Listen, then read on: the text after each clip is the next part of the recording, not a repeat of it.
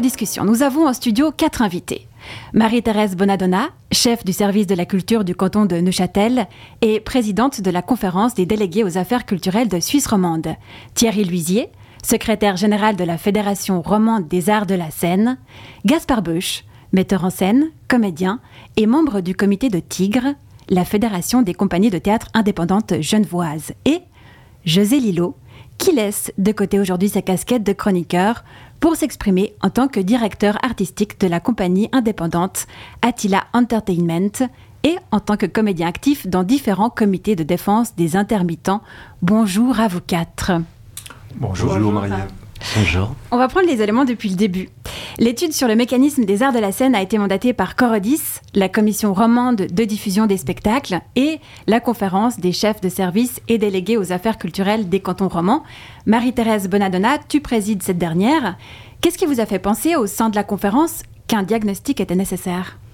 Alors, euh, c'est peut-être rappeler que justement, c'est l'idée d'avoir des regards au niveau roman, euh, y compris la berne francophone, ce qui se porte sur le système des arts de la scène. Parce qu'on avait, on, nous remontait le fait que pour beaucoup de compagnies, ça devenait compliqué euh, de pouvoir inscrire leur, spectacle dans la programmation des théâtres, avec en plus des régions qui connaissaient peut-être plus de difficultés que d'autres, ce qui a été ensuite démontré par l'étude. Et c'était l'idée de, de, sentir qu'il y avait un problème dans la circulation des œuvres.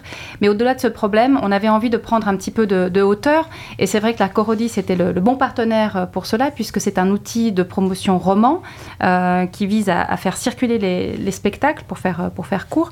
Et donc, on avait besoin finalement, de, par rapport à cette intuition, par rapport à ces choses qui remontaient, d'avoir une étude factuelle qui nous dise un petit peu euh, est-ce que cette intuition était avérée, et surtout qui nous permette de prendre un petit peu de hauteur et de considérer le système des arts de la scène, avec les différentes parties prenantes, avec euh, leur interaction, leur interdépendance, euh, d'avoir une vision globale pour voir si nos politiques culturelles étaient encore adaptées.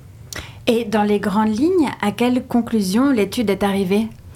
Alors il y en a, il y en a eu plusieurs. Euh, je dirais que la première, c'était qu'il euh, y avait effectivement une augmentation du nombre d'emplois et d'activités de, manière générale dans les arts de la scène qu'on avait des éléments qui nous permettaient d'arriver à effectivement attester d'une surchauffe, c'est-à-dire de beaucoup de productions euh, et pas suffisamment peut-être de lieux ou de dates pour les accueillir, qui avait une précarité, et ça, a été peut-être le, choc le plus important, même si on le, savait, on le pressentait, mais ça a été attesté. Une asymétrie aussi entre... Le pouvoir entre guillemets des théâtres par rapport aux compagnies, un décalage entre les espaces de circulation des œuvres, et puis ben, les politiques culturelles, qui elles sont sur euh, l'ensemble de la Suisse romande, et puis in fine, une méconnaissance des pratiques euh, culturelles du public. Très bien, merci beaucoup pour euh, ce résumé.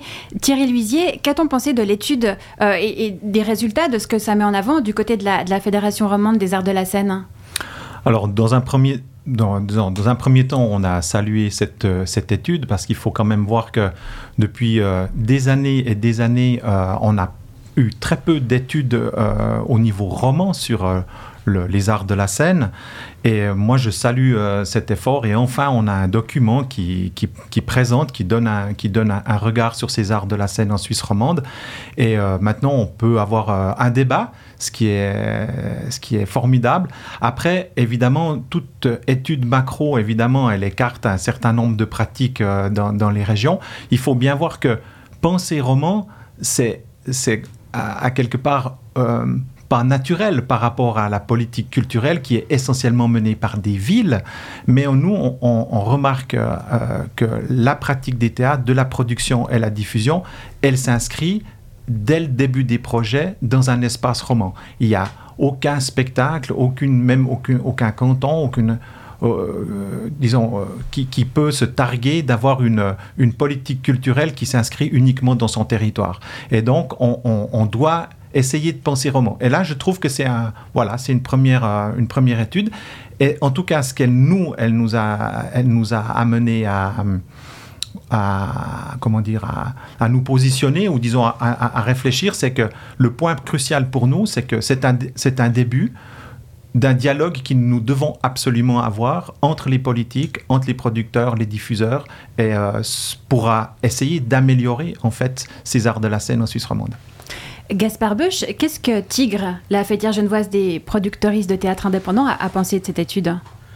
Nous, on n'a pas vraiment critiqué l'étude sur le fond, à part, euh, bien sûr, le, fait que ça ne tenait pas compte de, l'intermittence. Et l'intermittence est une partie de, euh, essentielle de notre travail. En fait, on est tous intermittents du spectacle, en tout cas les producteurs euh, et actrices indépendants. Donc le fait que ce chiffre soit pas à l'intérieur de cette étude, eh ben, pour nous, les, les, résultats de l'étude sont malheureusement caduques. Mais c'est vrai qu'elle a de l'intérêt pour pour plein d'autres points. On peut souligner que l'histoire de euh, comment on met en place des contrats de cession, enfin, il y a plein de, thèmes abordés dans cette étude qui sont très bons.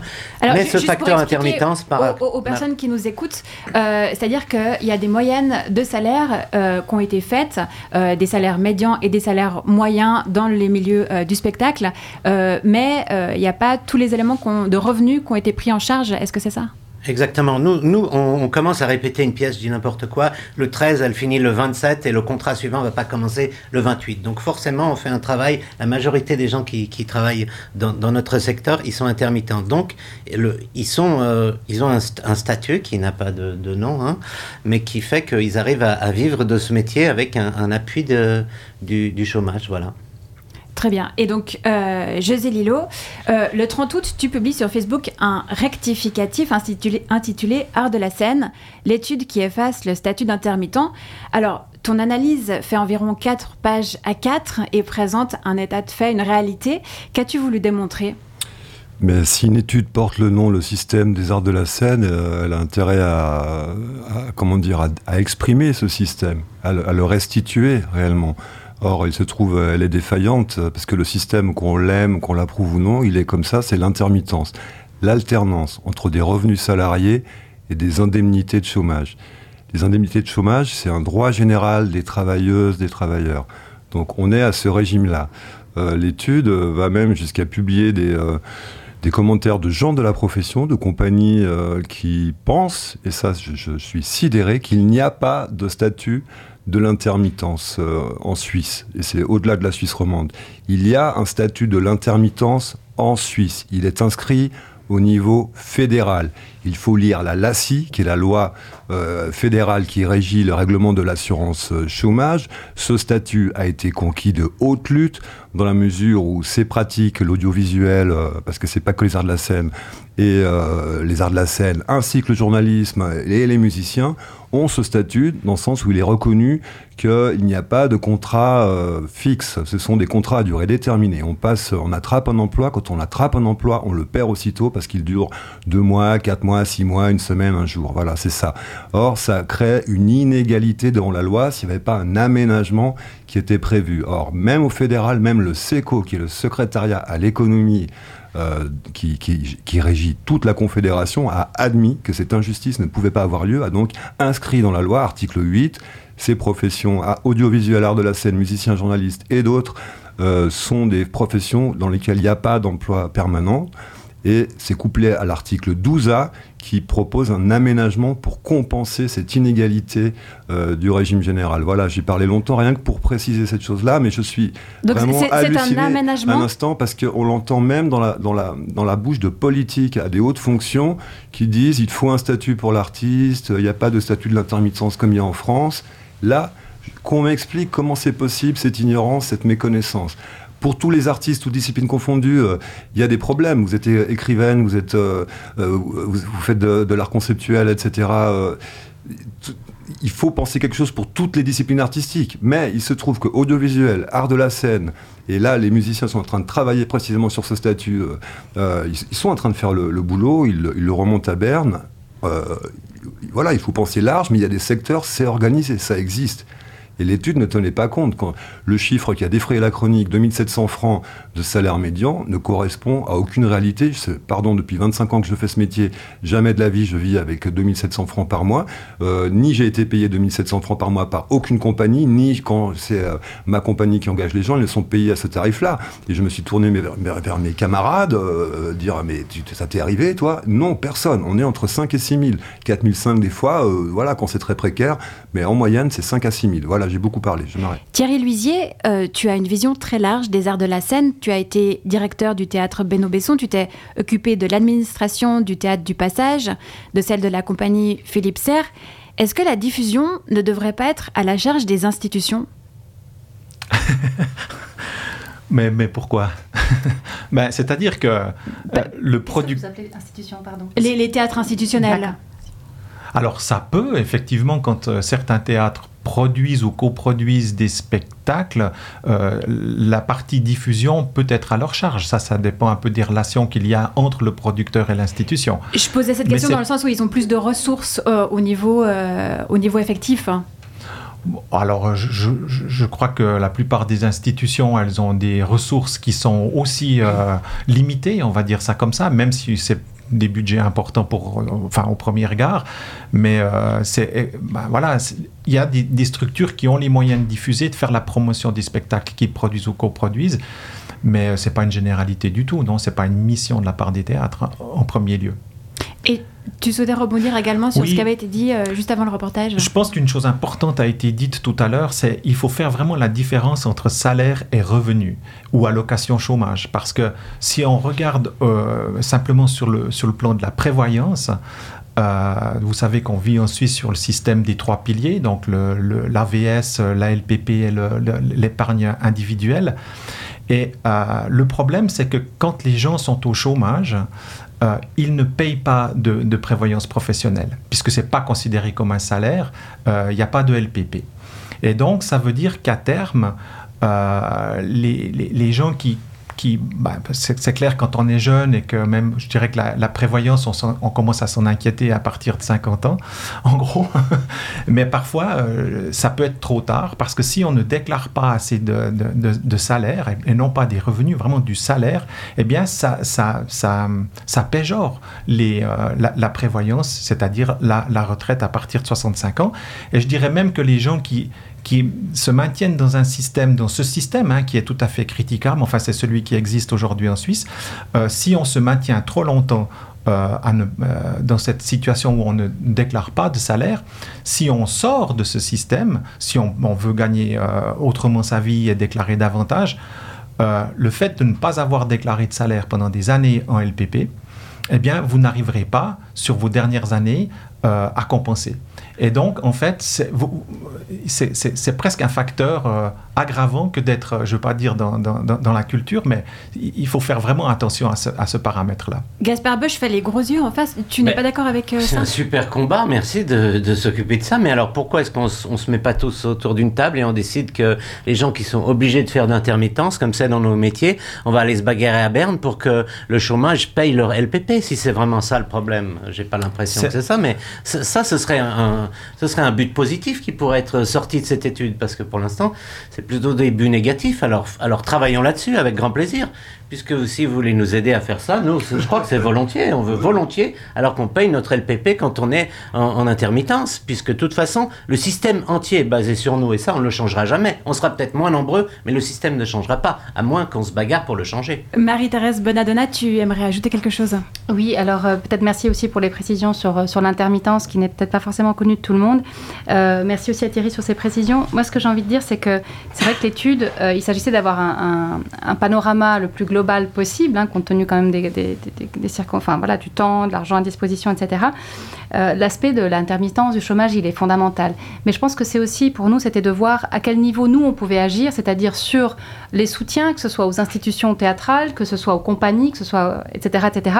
Maintenant, c'est sûr que cette étude, plus d'autres études qui sont menées au niveau national dans le cadre soit de la conférence des cantons, soit du dialogue culturel national, pour moi, c'est évident que dans la conclusion, il faudra attirer l'attention sur ces aspects-là. Ça peut être payer la LPP ou ça peut je ne sais pas, mais en tout cas, si le système de l'intermittence existe, bien évidemment, tout ce que nous, les acteurs et actrices culturelles, nous disent, c'est qu'il n'est pas adapté à l'activité artistique et culturelle. Donc effectivement, il y a un travail à faire là-dessus. Maintenant, de nouveau, à ce niveau de l'étude euh, qu'on a mandatée, c'était vraiment de voir finalement ce qui dépendait de nous, en bonne stoïcienne, ce qui dépendait de nous et sur quoi on pouvait avoir une emprise. Et l'emprise directe, elle est là. Maintenant, ça n'empêche pas qu'effectivement, on sensibilise, on remonte, on thématise ces questions-là qui sont des questions euh, évidemment euh, très importantes. Et alors, par rapport à ceci, au financement, est-ce que vous allez faire évoluer le système des subventions, vu qu'il y a plus de monde sur le marché, avec l'apparition de nouvelles filières de formation dans le monde du théâtre en Suisse romande? Est-ce que vous comptez justement, par exemple, mettre plus d'argent à disposition des artistes ou faire évoluer les subventions d'une autre façon? Alors je rappelle juste que c'est des décisions qui se prennent au niveau des villes, des cantons, donc dire on, ça ne veut pas dire grand-chose. Chaque canton ensuite va voir comment, comment il peut faire face à ça. Hein. Il y a des contraintes budgétaires. En même temps, je pense que c'est de nouveau vraiment le mérite qu'elle plaise, qu'elle plaise pas, c'est qu'elle a pu mettre des chiffres et des données que, au niveau des services de la culture, on peut mettre, euh, je dirais, euh, faire connaître aussi bien aux exécutifs qu'aux législatifs en disant voilà les réalités, voilà comment, comment, comment est la situation. Et puis au niveau des politiques, bah, peut-être, je raconte une petite anecdote. Euh, dans le cadre de ces études au niveau national, un, un acteur culturel, alors plutôt du domaine du cinéma, me disait mais en tant que subventionneur, arrêtez quand on vous demande 8000 francs et qui sont justifiés pour un projet de donner 5000 par principe. Et cette notion de justement de pas donner euh, des bouts en se disant bon ben on va donner un peu à tout le monde et puis ils vont se débrouiller pour le reste, de toute façon les budgets sont gonflés, d'arrêter de réfléchir comme ça et de se dire en, analysant correctement les dossiers, si les montants sont, justifiés, on va donner ce qui est, ce qui est demandé. Donc c'est aussi à notre petit niveau, c'est des choses qu'on peut faire. Mhm. José Lilo, tu aimerais réagir là-dessus? Oui, pour cette dernière proposition, elle, est bonne. Par contre, je ne peux pas vous laisser dire que le système de l'intermittence n'est pas un système optimal, parce que je vous invite à réfléchir à une chose. Si on dit, ok, on prend combien ça coûte de, que les gens aient des salaires à l'année? 6 000 francs par mois. C'est un salaire digne, c'est pas trop haut non plus, c'est pas trop bas. 12 euh, personnes, c'est plus d'un million. Il n'y a pas de 13e salaire. Ça coûte pour 12 personnes 1 million les institutions à Genève, les semi-institutions, ce n'est pas les institutions, elles sont dotées entre 2 millions et 2 millions 5. Euh, il faut faire les frais de fonctionnement. Les frais de fonctionnement, c'est au-delà de 50%, c'est parfois 60%, 55%. On ne peut pas, c'est une impasse il ne faut pas dire le système de l'intermittence ne fonctionne pas. Il n'y a pas, enfin, à moins, je ne sais pas, il faut un revenu de base minimum pour tout le monde à 4005, et là, c'est encore autre chose. Mais si vous voulez mensualiser, que l'artiste doit être mensualisé à l'année, regardez ce que ça coûte 1 million 12 personnes. Voilà, il n'y a pas cet argent. Après, le problème de l'étude, c'est qu'elle elle dit il y a trop de pauvres, il y, a trop de pauvres, il faut faire quelque chose. Et elle dit alors on va, on va soutenir euh, moins de pauvres, mais mieux. C'est ça qui est insupportable. Moins de pauvres, mais on les soutiendra mieux. Et les autres, s'il vous plaît, je crois que c'est pas ce qui est dit par l'étude. Hein. Ça, c'est des propos, c'est des phrases qui ont été reprises de certains entretiens où ça a été dit, mais mais c'est pas Mathias Rota qui le dit, ni l'étude qui le dit.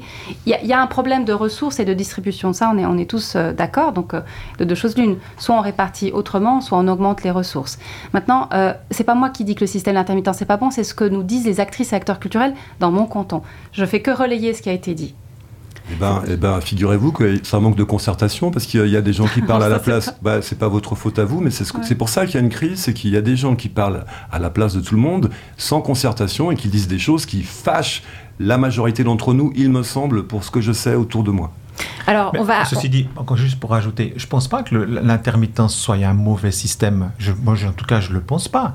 Euh, c'est un système. Après, il, a des limites. Il a des. Euh, on peut le critiquer, on peut discuter. Ce que nous on voit, parce que je co-préside la caisse de pension Artes et Comédia, c'est qu'aujourd'hui, la moyenne des salaires qui sont déclarés à Artes et Comédia, elle est insuffisante pour pouvoir faire, pour pouvoir décemment parler euh, d'une prévoyance et, de sortir les gens des prestations sociales à 65 ans. Et, alors, nous, on pose la question, qu'est-ce qu'on fait? Je ne dis pas l'intermittence, c'est mauvais, je dis, qu'est-ce qu'on fait? Est-ce qu'on se met autour de la table? Est-ce qu'on discute? Est-ce qu'on trouve des moyens d'améliorer le, système? Comment, comment on avance? Juste dire il faut plus d'argent, c'est une, une, possibilité de, de, dire ça, mais je pense que ça ne suffit pas il faut quand même aller plus loin parce que si, au cas où, euh, le, comment dire, on ne va pas vers un système où on a une augmentation de l'argent, qu'est-ce qu'on fait avec ces questions aujourd'hui? Je suis tout à fait d'accord avec ça, mais comme vous disait Gaspard, alors il faut aller au, SECO, demander à ce que la LPP soit dans le chômage, mais c'est le régime général, c'est assez compliqué. Enfin bon, en mmh. tout cas, il ne faut pas arriver avec des solutions qui seraient plus désastreuses que la situation. C'est ça, c'est ça, il y a une crainte. Je pense que tout le monde a de bonnes intentions, en tout cas pour la plupart. Euh, mais il faut, se redire, il faut que l'objet soit euh, restitué dans sa réalité. L'objet sur lequel on est amené à penser les uns et les autres et à faire des propositions, il faut qu'il soit réel et qu'on modélise à chaque fois pour voir si on prend cette décision, qu'est-ce que ça a comme effet sur l'ensemble.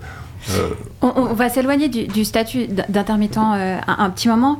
Euh, on va revenir sur les tensions entre compagnies indépendantes et théâtre institutionnel se cristallisent également autour de la question du prix de cession d'un spectacle. on va un peu parler de ça. une analyse de données montre que les montants reçus par les compagnies apparaissent dans leur grande majorité inférieurs aux prix minimaux de revient. Gaspard Beuch, tu es actif dans la production et la diffusion au sein de la compagnie Confiture. Tu as l'habitude de négocier des spectacles. Quel est ton sentiment à ce sujet? Bon, cette histoire de prix de session, c'est sûr que ça manque de transparence parce que, en fait, nous, on a appris, euh, il y a une petite étude, je sais pas, d'une association de danse en 2015, un espèce de papier où tout le monde euh, apprend à faire ses prix de session. On calcule exactement le coût du plateau. Voilà, ça me coûte tant technique et machin. Et maintenant, une institution va nous dire, mais c'est quoi votre coût de plateau? Il correspond à ça, ça, ça, puis finalement, ils vont nous acheter notre spectacle en fonction de ce qui nous coûte. Ça nous, ça nous déresponsabilise parce qu'on ne peut pas faire de marge par rapport à ça, ce qui va nous permettre de gérer une tournée différemment. Et puis surtout, le coût de plateau, il tient pas compte de la recette hypothétique, ni du, pouvoir d'achat, entre guillemets, c'est un gros mot, de l'institution. Donc en fait, on va vendre en coût de plateau à un petit théâtre qui n'a pas de moyens, la même chose qu'un immense théâtre qui a beaucoup de moyens et qui, euh, aussi se, se, souvent d'accueillir des, spectacles qu'ils achètent comme ça euh, de manière forfaitaire. Euh, peut-être un spectacle qui viendrait de l'étranger, mais ça, c'est bon, enfin, c'est un autre débat. Nous, on est responsable de donner un coût très précis de notre plateau. Et ça, je pense que soit on fait un de, un, un coût de session transparent à travers toutes les institutions, gros moyens, un gros moyen, on achète un spectacle cher simplement parce qu'on a des gros moyens ou simplement parce qu'il va faire du monde en salle.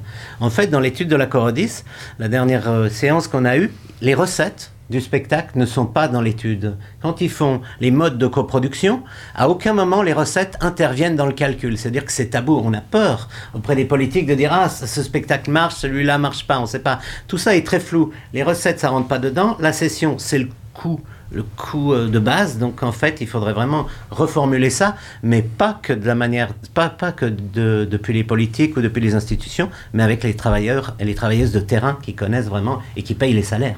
Parce que nous, on, paye les salaires, on, on sait où on va.